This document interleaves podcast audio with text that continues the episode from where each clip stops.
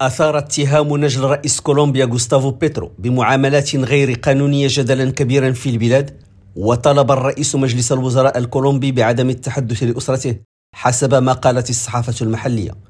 وأشارت الصحف إلى أنه بعد الاتهامات التي وجهت لنيكولاس بيترو نجل الرئيس الكولومبي بتلقي أموال من مهرب المخدرات السابقين لصالح حملة والده الرئاسية استمرت الإضطرابات السياسية في البلاد. وقال المتحدث باسم الحكومة الكولومبية أنه عندما علم الرئيس بيترو بأخبار تتعلق بنجله الأكبر في معاملات غير قانونية مزعومة طلب من مجلس الوزراء عدم الاتصال بأسرته.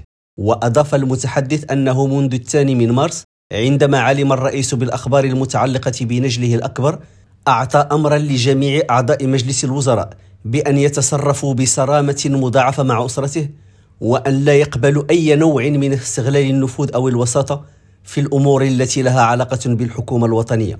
ونأى بنفسه عن الاتهامات التي أطلقتها زوجة ابنه السابقة بتلقي أموال من مهرب المخدرات.